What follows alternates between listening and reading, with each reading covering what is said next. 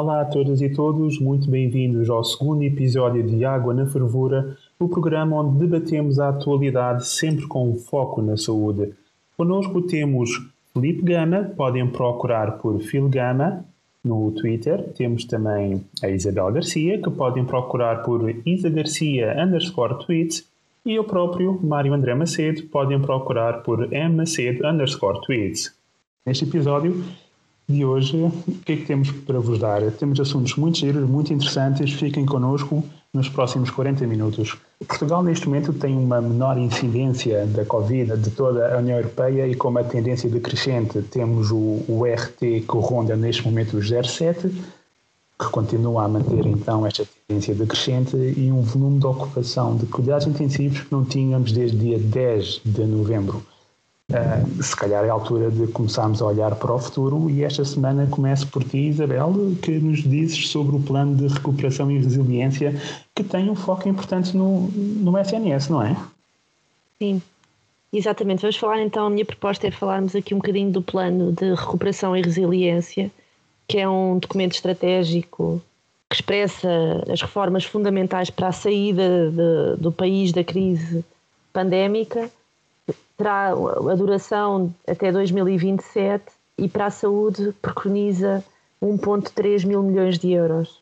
A reforma na saúde uh, e os temas que são abordados neste, neste plano uh, passam pela, pela reforma dos cuidados primários, o que é uh, a área que tem efetivamente o pacote mais expressivo, são 33,5% todo o plano, são 473 milhões de euros, que passam pela criação de novas unidades, reforma dos cuidados primários, o alargamento de, de rastreios, de potenciar os cuidados primários como uma primeira linha de acesso do, do efetivo do, dos utentes. Fala depois também na rede de cuidados continuados e numa reforma dos cuidados paliativos, no reforço da das unidades, na criação de equipas domiciliárias, no alargamento de, do número de camas disponíveis para internamento. Passa depois também pela reforma da saúde mental, que é um plano que já estava estruturado e, e bastante discutido, nomeadamente na estratégia desenvolvida para as demências. Existe também a necessidade de criar polos para desinstitucionalizar doentes residentes em instituições que já não beneficiam dos cuidados prestados na, nas próprias instituições e de criar respostas comunitárias então para poder integrar esses doentes. Existe também uh, um investimento significativo em três estruturas hospitalares e o plano é bastante claro quando diz que é Seixal, Sintra e Lisboa. Passa depois também por um investimento fundamental na transição digital no SNS, e para isso dá 300 milhões de euros. Assenta em quatro pilares, que é renovação da rede de dados, uniformização e digitalização dos canais de comunicação entre o cidadão e as unidades de saúde, uh, munir os profissionais de saúde de uma maior capacidade de resposta em termos digitais e os registros nacionais nas diferentes bases de dados. Depois existe também uma, uma componente grande, de, ou uma parte, ou, não, não é grande, é uma fatia do programa que, que se destina a dimentar aqui também estas componentes nas regiões autónomas da Madeira e dos Açores.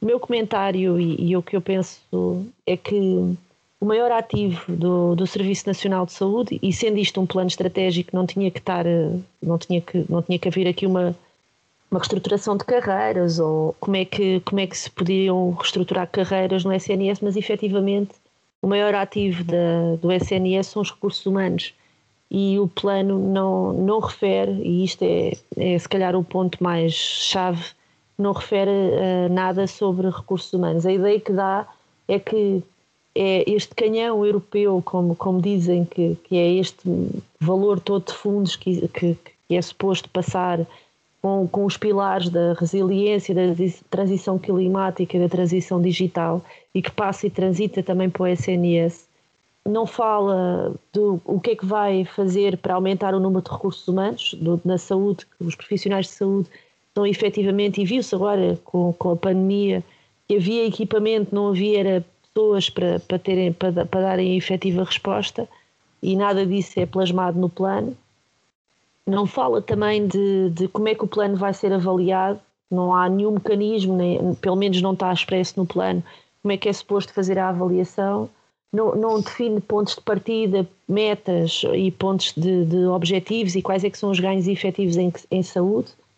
E depois, e eu acho que isto é efetivamente um ponto importante, não sei qual é que é a vossa opinião, que é não nos diz, sendo este um plano para fazer face à situação pandémica, e é assim que é referida logo no início, não nos diz que recuperação é que vamos fazer da atividade que não foi feita, que atividade é que não foi feita neste período, doentes não, não Covid, qual é que é o, o ponto de partida da recuperação das listas de espera, dos indicadores de acesso, nada disso é, é referido e, portanto, parece no fundo uma, uma estratégia avulsa com muito investimento, porque tem muito dinheiro envolvido, mas é infraestrutura e tem pouco, tem pouco explanado metas, reformas e, e, e avaliação, é principalmente avaliação.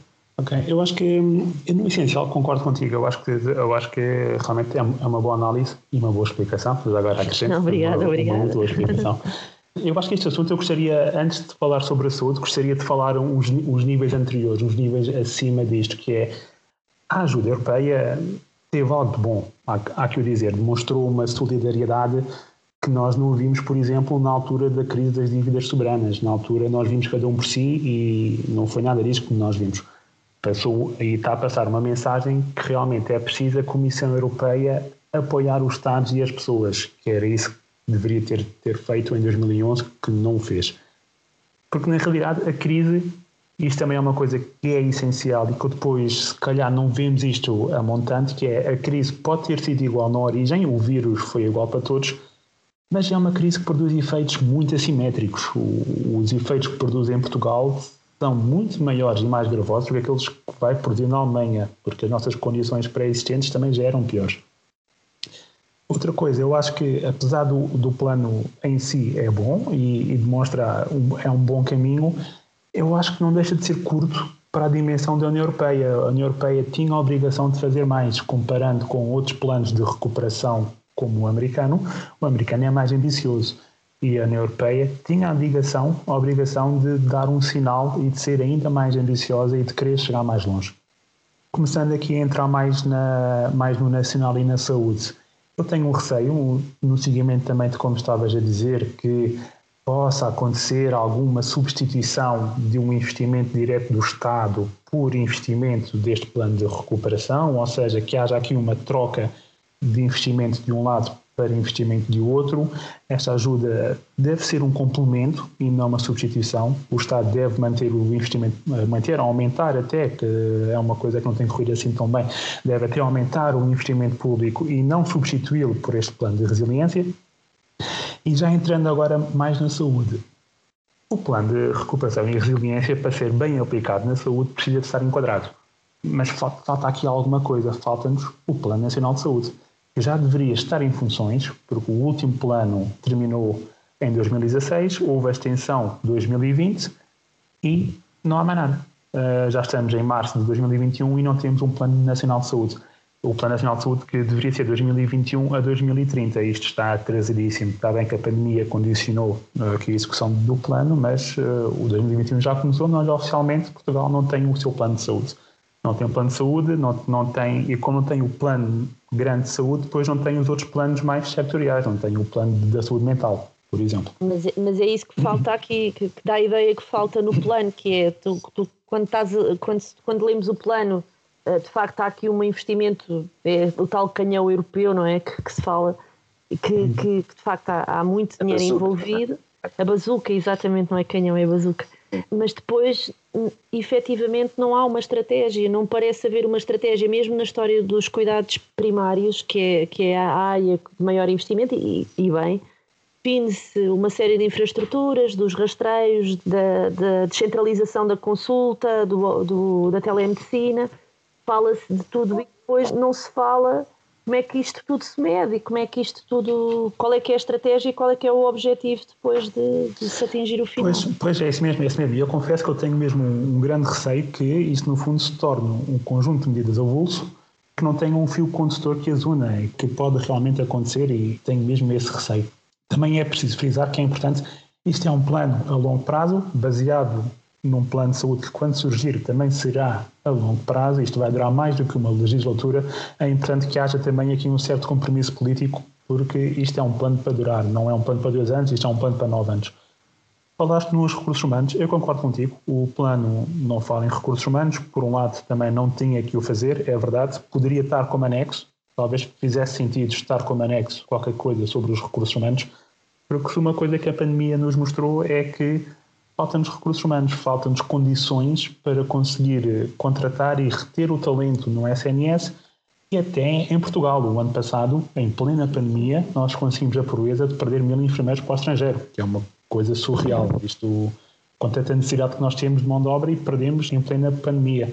E... Eu, eu, quando li o plano, quando li o plano, andei, andei, a primeira coisa que fiz foi andar à procura do anexo, porque a sensação que dá é que falta efetivamente o anexo. O anexo, né? Pois, pois. E já agora, já que estamos aqui a falar de enfermagem, aproveito para dar uma chegazinha, que era, um, por que não ponderar e pensar finalmente avançarmos para a redefinição dos papéis sociais na, na saúde, termos enfermeiros a ver pessoas saudáveis e médicos a ver pessoas doentes, com ganhos para todo o nosso ecossistema de saúde, ganhos para a enfermagem, já, ganhos, ganhos, para as pessoas e ganhos para, até para os médicos. Isso de, do, dos enfermeiros, ter enfermeiro de família, fazer consultas a, a pessoas saudáveis já é uma coisa que já se fala há tanto, tanto tempo, mesmo antes da Troika já se falava e que ainda assim, por este plano ser muito pouco específico também, talvez possa ser por aí, não está contemplado no plano.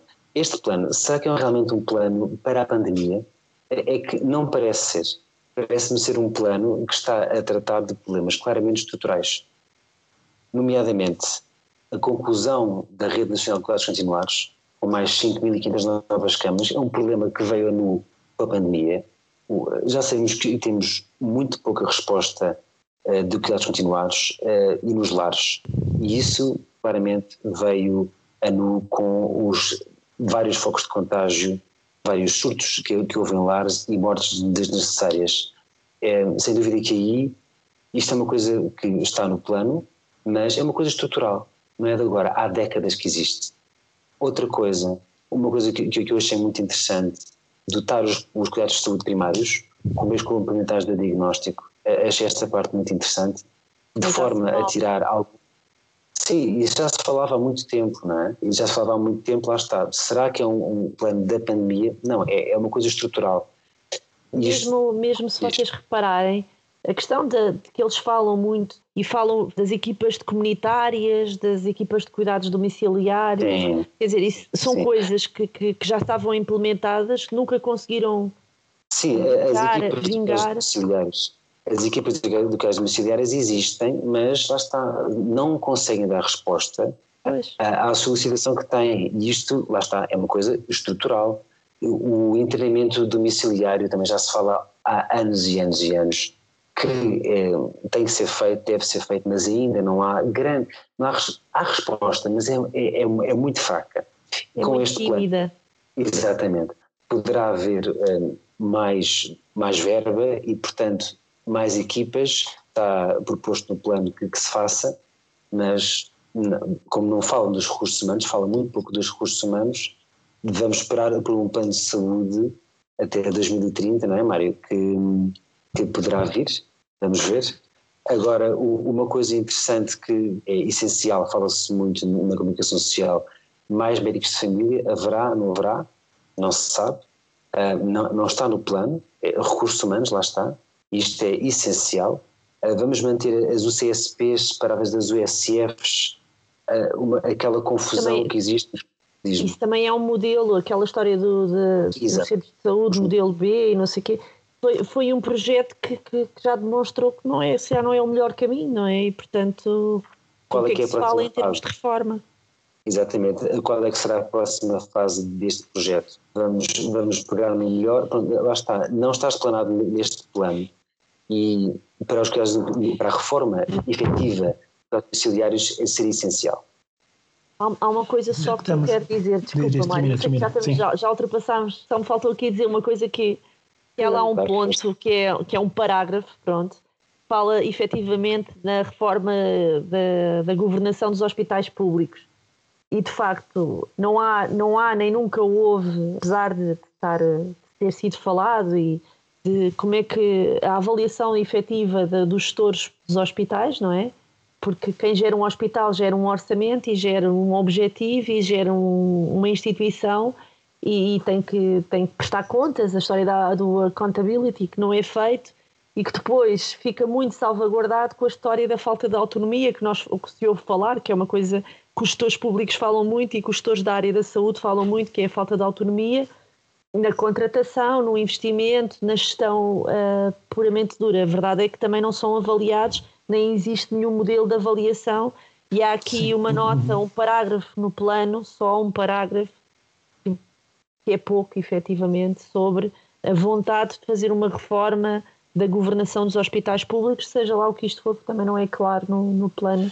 E isso é uma coisa, isso é uma coisa que eu acho saudável e muito importante e é fundamental. Pode, isto, isto, pode parecer uma, uma, uma, uma provocação, mas na realidade não é. Se há gestores que estão muito à vontade com autonomia e que a sabem usar, eu pois. também acho que há muitos gestores que gostam de não ter autonomia. Uh, Exato. que gostam que, que ficam salvaguardados. Exatamente. A verdade, a verdade, a verdade. É mais fácil, é mais fácil não ter autonomia, ser simplesmente um, uma governante, um governante de casa e cumprir ordens do que realmente utilizar a autonomia Com e tomar decisões. Liberdade, bem e a minha questão é, é, será que não é isto que se passa? Não é, não é isso? E agora sim, vamos pôr aqui um bocadinho de água na fervura. que é, não é efetivamente isso que se passa, se calhar, em muitas instituições, que é, temos gestores públicos à frente das organizações que, no fundo, o que fazem é, são os governadores, ou são os governantes, ou Sem as dúvida. governantas de, de, daqueles espaços sem dúvida. Um, aliás, eu até posso terminar este tema com um exemplo muito curto, que até é um elogio ao hospital onde nós trabalhamos neste, neste preciso momento, em que aqui há um, ano e meio atrás, isto foi antes da pandemia, em que a CSS tinha proibido contratações de enfermeiros e proibido, quer dizer, proibido passa, passa a expressão, não tinha autorizado. É, se calhar é a melhor forma de eu contar havia enfermeiros que, tinham, que estavam em substituição e o nosso hospital tomou a decisão de os contratar. Outros hospitais, na mesma circunstância, tomaram a decisão de os despedir. Para nós não aconteceu nada, para outros hospitais tiveram greves à porta, tiveram manifestações, foram capas de jornais porque as administrações despediram enfermeiras grávidas, ou seja, houve sítios que souberam usar a autonomia e usaram bem, evitaram conflitos sociais, aqueles enfermeiros eram mesmo precisos, Houve outros sítios que tiveram medo de usar autonomia, apenas arranjaram conflitos, problemas, eh, mau nome, má imagem para as suas próprias instituições. Mas isso, mas isso também não é, não é bem do, do termo, mas isso depois podemos pensar nisto como sendo outro tema. Podemos falar sobre o financiamento e a forma como o financiamento do, dos hospitais é, é feito.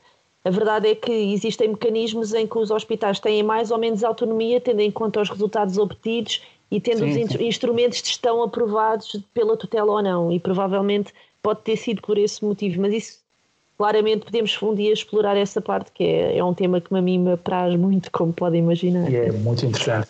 Mas já que estamos numa de falar sobre o futuro, o Felipe queria-nos falar sobre um futuro ainda mais imediato do que o plano de recuperação e resiliência. Querias trazer o plano de desconfinamento, mais um plano. O tão desejado plano de confinamento, é? uh, que já. Sim, de desconfinamento, desculpa. Confinamento é onde nós estamos, infelizmente. Lá está, o tão desejado plano de desconfinamento, que já houve planos falsos e sondagens de planos e opiniões de, de muita, muita gente. Uh, aquilo que sabemos só é que dia 11 o nosso primeiro-ministro António Costa irá falar ao país para revelar, tirar o pano do plano de desconfinamento. Será que vamos desconfinar a meio de março, como algumas pessoas pensam, talvez inicialmente pelas escolas, creche, pré-escolar, primeiro ciclo talvez, ou ficamos fechados até à Páscoa, completamente fechados até à Páscoa. Uh, ninguém sabe, só dia 11 é que poderemos saber, mas o certo é que será um plano gradual. Isto porque irá haver certamente um aumento do número de casos. Será que vai haver uma quarta vaga com números preocupantes? Lá está. Isto é que nós temos que, que ser cautelosos.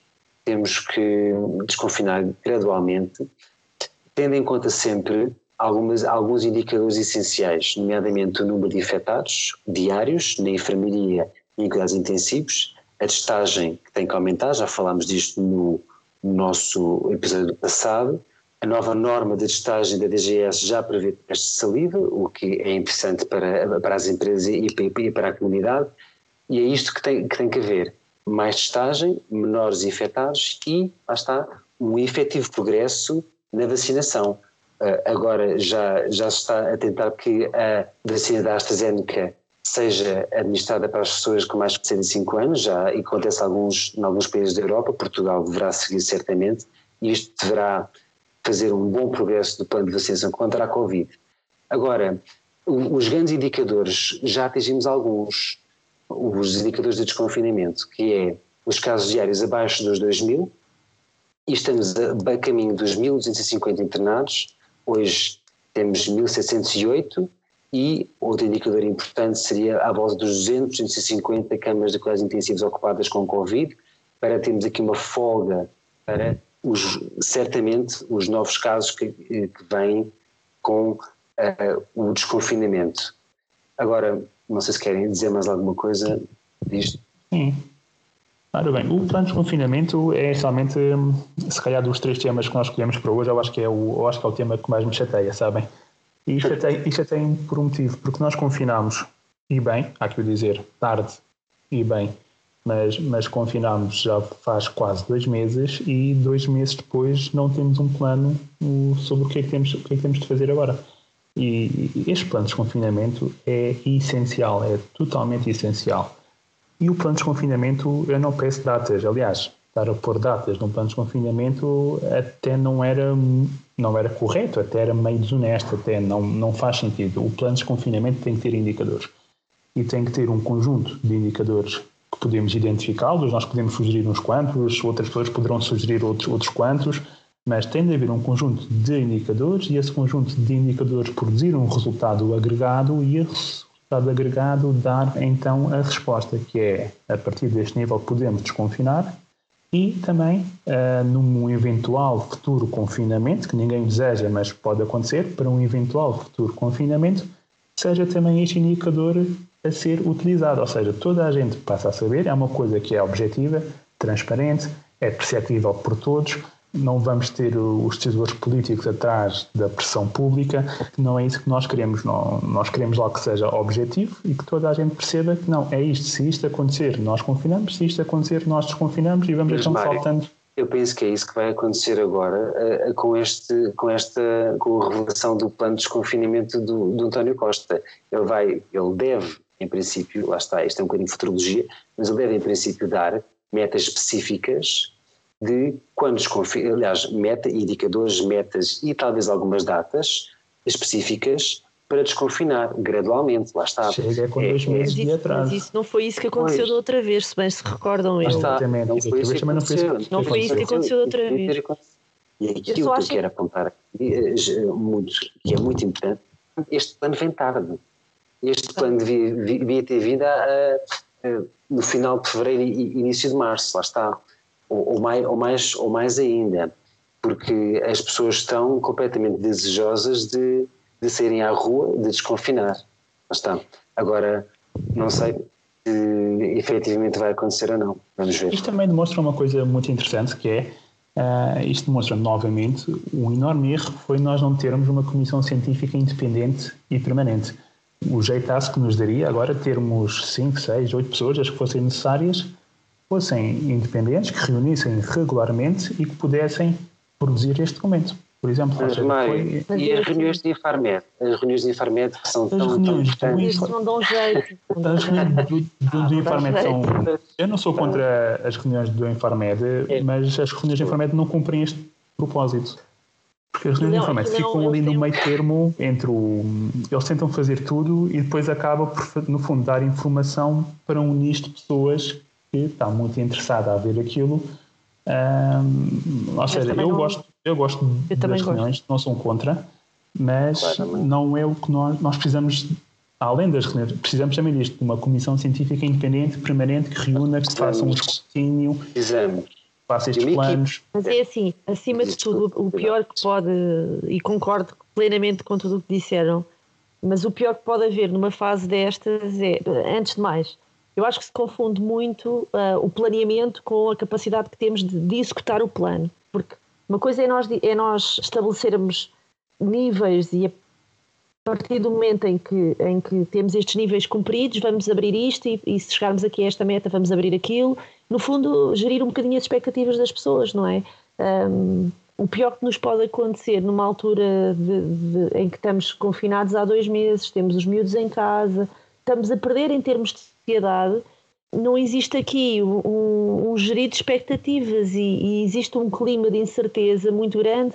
E o que Sim. se passa na cabeça das pessoas é: vamos, os miúdos voltam para a escola, não voltam para a escola, vamos até à Páscoa, não vamos até à Páscoa, e depois da Páscoa o que é que acontece? E agora ainda, ainda se fala numa este quarta vaga. Tarde, este plano vem muito, muito tarde para as pessoas poderem ter uma luz ao fundo do túnel, uma esperança, é? que uh, como é que vai ser a minha vida daqui a duas semanas ou, ou um mês, depois, idealmente.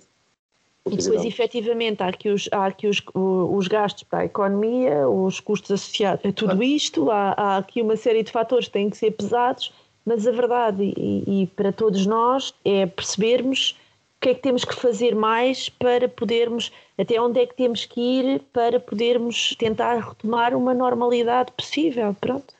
Sim, e além disso, não nos podemos esquecer que, e rapidamente para passarmos já para o, para o último tema, o último tema. Que, exatamente, que este, um, o plano de confinamento também tem de ser sensível e temos de ter, um, temos de ter também uma noção enquanto, enquanto comunidade nós até podemos estar bem, objetivamente bem, e estamos, temos com a melhor média móvel desde setembro, temos com intensivos como estávamos em princípios de novembro, estamos, eh, realmente estamos bem, mas há uma coisa agora que não existia naquela altura, que é uma variável nova, que é as novas variantes. Novas variantes. Nós temos as três novas variantes estão presentes no nosso território nacional. A variante que foi e primeiramente identificada em Inglaterra já é responsável por 60% dos casos não é? E são variantes que, são, que conseguem se transmitir eh, mais rápido, de uma forma mais eficaz, até, há, até poderão ser melhores na reinfecção, ou seja... E também, pode também, e também há a experiência que nós já adquirimos de, de, confinar e desconfinar, não é? Portanto, não vamos querer cometer os mesmos erros. Sim, exatamente, exatamente, exatamente, exatamente. E as crianças eh, é, é uma coisa que ainda não se sabe e que vamos ter que ver, só que vamos conseguir ver quando se abrirem as escolas, efetivamente. Né? Isso é outro perigo. Lá está, a, quarta a sombra da quarta vaga é, é iminente. Isso é que temos ser muito cautelosos. Preciso realçar uma coisa importantíssima também nisto do confinamento, que nós continuamos a ouvir histórias de pessoas que estão em risco uh, de ficarem pobres, de perderem a casa, de ficarem desempregadas também, de perderem os seus rendimentos e isso é uma coisa que não pode acontecer. Nós, enquanto comunidade, temos que realmente estar unidos e a pandemia não pode ser o motivo de alguém perder a casa ou de alguém ficar pobre. Sim, Tem de haver bons apoios sociais. É assim, houve, houve, situações e, quer dizer, não tentando, tentando não sair aqui da, da, da, do tema, mas agora vou, ser, vou só dar assim um passinho ao lado, que é efetivamente as comunidades, quando, mas já na primeira vez, já na primeira, ou seja, fez agora um ano, não é?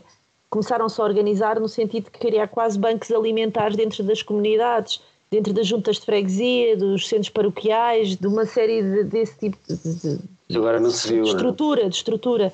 Agora, hum, a verdade é o que é que os nossos filhos estão a perder, o que, o que, é, que, vai, o que é que vai acontecer a, a, às pessoas enquanto comunidade depois de passarem por um período destes, agravado por uma grande incerteza que não sabemos o que é que vai acontecer para a semana ou para a outra semana ou é muito eu acho que é uma situação bastante complicada e, e confunde-se muito o planeamento com a capacidade ou não de implementar um plano há aqui outra outro indicador importante que é a, a vacinação que temos agora mais de 34% das pessoas com mais de 80 anos já receberam a primeira toma da vacina que é o, que é o grupo mais vulnerável e já foram aplicadas 929 mil, ou seja, quase um milhão de doses de vacina de, uh, em Portugal, hoje, 4 de março. Com o aval de, de administrar a vacina da AstraZeneca para mais de 65 anos, poderemos ter aqui uma boa notícia talvez o grupo com mais risco mais imunizado. Isto seria fantástico e mais resistente, supostamente. E, e, e aqui, aqui um desconfinamento mais confortável. Vamos ver. Vamos falar do terceiro tema que sai da saúde, para variar calhou-me a mim, o tema, o tema extra saúde, E esta semana tem sido assunto de forma recorrente, e por um lado era, era, era expectável que o fosse, é se calhar o fato político mais relevante da última semana, dos últimos 15 dias até, que é a escolha de Carlos Moedas como cabeça de lista do PSD para Lisboa. Do PSD que depois se expandiu e já é uma coligação que abrange o PSD e o CDS, alguns partidos pequenos e talvez também possa, também possa incluir a iniciativa liberal e já é certo e assumido que o, o, o Chega e a extrema-direita ficará de fora desta coligação. Então, o que é que podemos falar sobre este tema, que é um tema muito interessante e que há de surgir várias vezes até às eleições, que serão em. Bem, também ainda não sabemos quando é que serão as eleições, poderão ser adiadas, antecipadas ou mesmo na própria data, neste momento a incerteza é enorme. Mas sabemos que o, o PSD teve um resultado mau, péssimo até há oito anos atrás, nas autárquicas, teve um resultado catastrófico há quatro anos. Relembrar que o PSD, das dez maiores cidades que Portugal tem, o PSD governa apenas duas, ou seja, o PSD é um partido que está, eh, em termos autárquicos, quase que a erudir-se, pode-se quase que dizer isto. Por outro lado, isto acaba por ser o. Podemos ver isto aqui ao contrário, acaba por ser quase impossível o PSD não ter um resultado melhor do que aquele que teve há quatro anos atrás, porque a fasquia é mesmo muito baixa. E também apanha um governo já em exaustão, já com a meio do seu mandato, com uma pandemia e uma crise económica e social em cima. Logo, o, o contexto até que é favorável a, a que o PSD tenha aqui uma certa, uma certa melhoria. E isto é muito estas eleições são importantíssimas para o Rui Rio. O Rui Rio perdeu as últimas legislativas, conseguiu aguentar-se uh, como líder do PST, o que num partido grande que quer ter poder não é mesmo nada habitual. E o, e o Rui Rio joga a sua permanência à frente do PST nestas eleições. O Rui Rio precisa, precisava de duas coisas. Precisava de mostrar que consegue unir o partido e a trazer moedas. Está a demonstrar isso mesmo, está a demonstrar alguém que consegue trazer pessoas notáveis do PSD para ir a jogo em câmaras importantes e precisa de ter um bom resultado, ou um resultado que não seja mau, de forma a manter-se na liderança para poder disputar as próximas eleições legislativas, que, se não houver eh, surpresas ou crises políticas, serão em 2023. E, e realmente o, Moedas pode ajudar-lhe a não ter um mau resultado em Lisboa.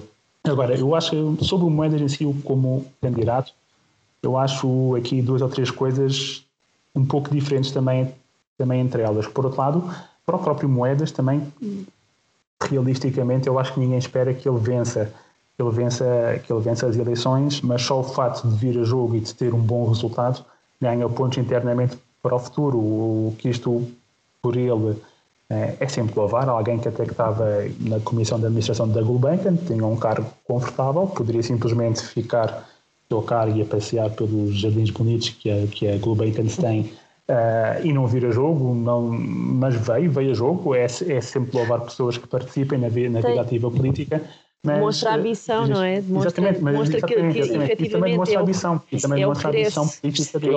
É o regresso dele. É o regresso dele. E isto, é o regresso isto, dele. isto sem nenhum sentido pejorativo. É o que é e ainda bem para ele que ele, ele. que ele o tenta. Eu acho que o Moedas é alguém que consegue mobilizar o seu campo político, o centro-direita, sem dúvida, talvez mobilize algum eleitorado de centro descontente com Medina. Agora, porque que eu acho que ele realmente não tem hipótese de vencer? Porque ele não mobiliza ninguém à esquerda, porque uh, as pessoas têm memória, as pessoas lembram-se que ele foi um dos arquitetos da Troika, um, uma das pessoas responsáveis pela execução e monitorização do plano da Troika e por algumas das opções mais polémicas, como a privatização do CTT, por exemplo. Mas, mas é assim, eu não, eu não sei, eu não sei, quer dizer, é, nesta fase é pura futurologia e os dados que existem são mais tipo somas e, e projeções com base na, nas autárquicas de 2017 ou nas legislativas de 2019. E, portanto, são puro exercício teórico.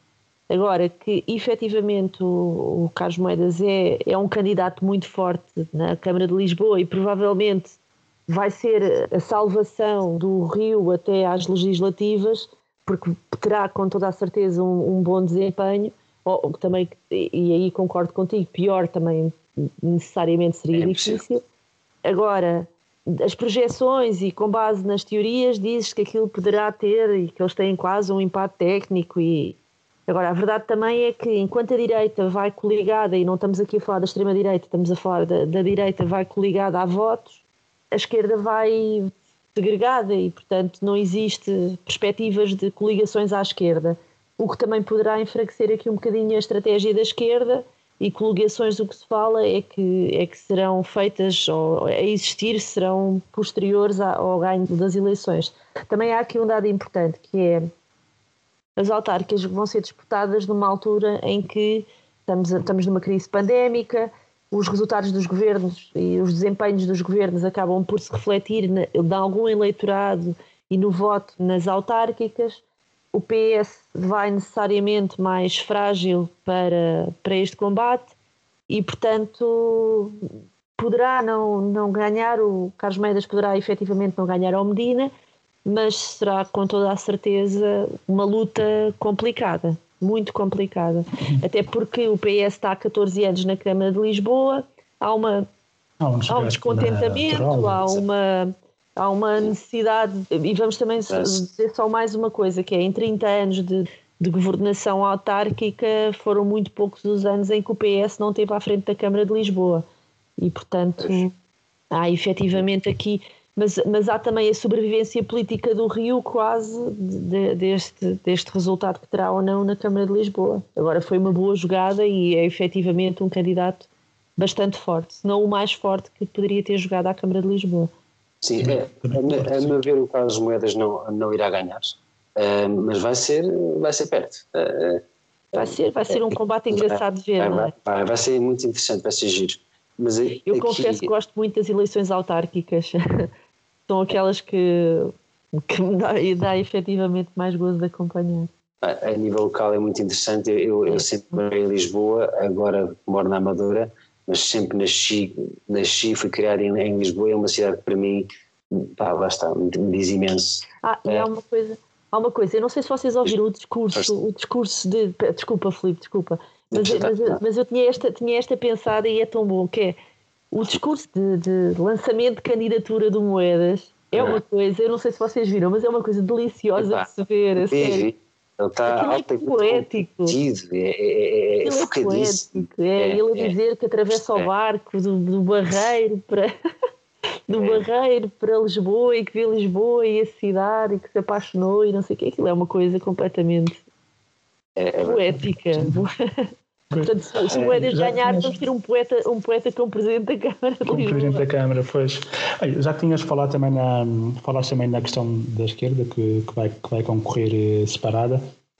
Também, também é, um, é um bom ângulo de análise desta, destas eleições, que realmente o Medina vai, o Medina vai concorrer eh, sozinho, o Bloco de Esquerda já anunciou que vai concorrer sozinho e a CDU também já anunciou que vai concorrer eh, sozinha. Uh, o Bloco, o bloco e a CDU têm... São risco. É o candidato tudo. É isso mesmo, é isso mesmo. Ou seja, é, é, é, tudo, qualquer coisa eu vim falar sobre isso. É que o, o Bloco e a CDU têm, têm um, neste caso, têm um, um problema, ou dois até, é que Uh, no caso da CDU, é esse caso de João, João Ferreira. João Ferreira concorre à Câmara de Lisboa desde 2013, ao Parlamento Europeu, ao Europeu desde 2009, agora as presidenciais. Uh, começa, a, começa a, a transparecer a sensação que não haverá mais nenhum quadro para concorrer à Câmara, não é? Já e se eles optarem realmente por pôr outra cara, é que o João Ferreira, apesar de ser o mesmo, toda a gente sabe quem ele é. Ou seja, ele garante sempre um resultado bom para a CDU. Ah, mas, mas é um resultado que já, já sabe que não se ganha. Ele é o candidato, é porque é o único candidato, é a única pessoa dentro do partido, o que o partido deixa, não é? Uh, vir ao de cima, é, é para toda a obra. Uh, e, e, sinceramente eu acho que é uma estratégia um bocadinho gasta do, do, do, da CDU. Vai ser o eterno candidato, não é? É, não João é? Ferreira, o é eterno é candidato. E, e, não vai passar, e não vai passar, eh, não vai passar a ser Ainda mais do que é candidato. Novo, é só isso. Porque ele é novo, portanto vai ser candidato. Já sabe, vai ser. Ele é um bom candidato. O, o, João, o João Ferreira é, ele é um bom candidato e faz, e faz sempre boas campanhas. É o, uh, o problema é ser sempre ele. O problema é ser sempre ele. Mas o Bloco, por outro lado, tem outro tipo de problemas. É que há quatro anos tive um candidato que também era bom, bastante mediático, e desapareceu. Uh, e sofre mais, sofre mais do que a CDU a pressão para um eventual voto útil no, no Medina. É que se houver a percepção que o Moedas está realmente a disputar a, li, a, a liderança com Medina, pode haver eleitores de esquerda, mais a Bloco do que da CDU, mas dos dois, que sintam a pressão do voto útil e migrem para o Medina, ou seja, tanto o Bloco como a CDU têm que ter bons candidatos. Tem esta pressão. Uh, Moedas também faz com que o Bloco e a CDU sejam forçados a ter bons candidatos que consigam mobilizar bem as suas bases de apoio e consigam mobilizar e segurar os seus votos, porque foram dois partidos que tiveram bons resultados há quatro anos atrás, e os dois elegeram três vereadores, o Bloco quase, quase que elegeu um quarto vereador ainda, foram, foram resultados muito bons e, e, realmente agora obriga a criar aqui uma pressão extra a que estes partidos apresentem bons candidatos que consigam mobilizar e assegurar uh, a sua base de apoio. Mas agora, tendo aqui em conta também as, as presidenciais, agora as eleições e o Chega a subir tanto, ele mete já fora, não vai apoiar o PSD. O, o Iniciativa Liberal ainda não se sabe, eh, também é um partido que ganhou algum relevo agora nas presidenciais é, o facto de, da esquerda estar tão separada e da direita estar de facto um pouco mais unida, tendo, tendo em conta os movimentos e os partidos que, que apoiam o Carlos Moedas, será que esta estratégia da esquerda não é uma estratégia que vai desagregar um bocadinho e vai partir aqui um bocadinho a esquerda, já tendo a direita, a da direita está de facto mais pequena do que estava há, há uns quantos anos atrás, eu sinceramente eu acho que, que é uma estratégia má da esquerda, dividir-se, porque vai, vai dar aso a que, lá está, as pessoas do centro votem mais à direita. E com o desgaste dos 14 anos do, do Medina, poderão votar mais à direita. Pode ser bom, pode ser mau, vamos ver, não é? Mas uh, aquilo. Por outro lado, também pode acontecer que... outra coisa, que é o, o Chega a ir a jogo e de forma autónoma roubar alguns votos à direita, ter um resultado razoável mas razoável o suficiente para impedir um bom resultado da coligação de centro, E o que é que tu tens? E, e depois o que é que tu tens? Tens o vereador do Chega, uma coisa que nunca tiveste.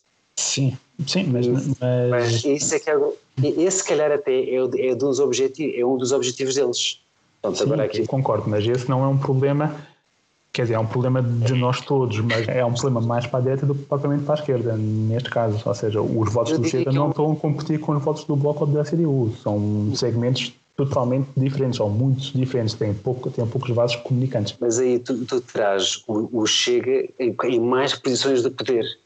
Isto vai ser em, em vereadores, em, como presidentes de Câmara, talvez alguns, e certamente como vereador.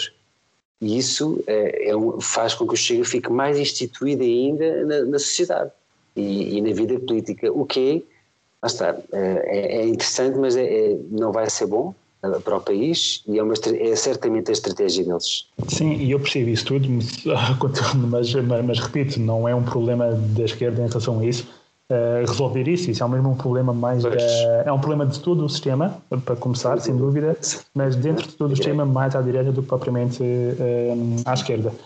E o nosso programa já foi longo. Uh, Isabel, queres dar um, umas notas finais? Queria, queria, queria aqui deixar duas notas finais que para mim são, são importantes. Queria assinalar os 34 anos da morte de José Manuel Cerqueira Afonso dos Santos, o nosso Zeca Afonso, nos deixou novo, com apenas 57 anos, e que deixa um legado de música e simbolismo na canção de intervenção de uma geração de cantores que de facto marcaram uma geração e marcaram uma revolução.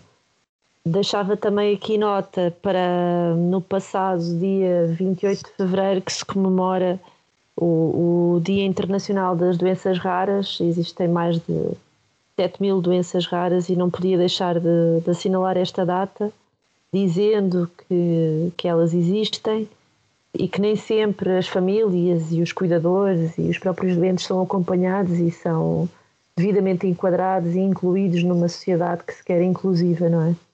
Eram as minhas notas para, para, para hoje. Deixa-me dizer, eu não tenho uma nota, mas tenho um livro que saiu agora há muito pouco tempo que, é para recomendar, que é sobre o Bill Gates. é, é do Bill Gates sobre como evitar um desastre climático que acho que se torna ainda mais relevante com o plano de recuperação e resiliência, eh, é, é muito interessante. É um tema que está muito em voga, as alterações climáticas e como poderemos evitá-las, tendo em conta as novas energias, os carros elétricos, a aposta no hidrogênio e etc. São tudo, são tudo temas que estão muito em voga e será um, e será um livro muito interessante de ler. Obrigado. E a minha nota final, e para terminarmos o programa de hoje, eu iria falar sobre o Dia Internacional das Mulheres, que continua a ser tão importante hoje como foi em 1909, o dia, a primeira vez que este dia foi celebrado. Uh, as mulheres continuam a sofrer um, uma disparidade salarial, uma maior precariedade, uma desigualdade no acesso a cargos de gestão, uma pouca representação social. Tudo isso continua a ser problemas que as mulheres se deparam hoje em dia. Por isso, o dia 8 de março, mais do que um dia de celebração, continua a ser um dia de luta pela igualdade. Exatamente. E pronto, terminamos por hoje. Muito obrigado por nos ouvirem. Sigam-nos nas nossas contas de Twitter e de Instagram. Também já temos um Instagram. Uh, ouçam, comentem, partilhem. Muito obrigado e até daqui a 15 dias. Adeus. Obrigada, boa noite.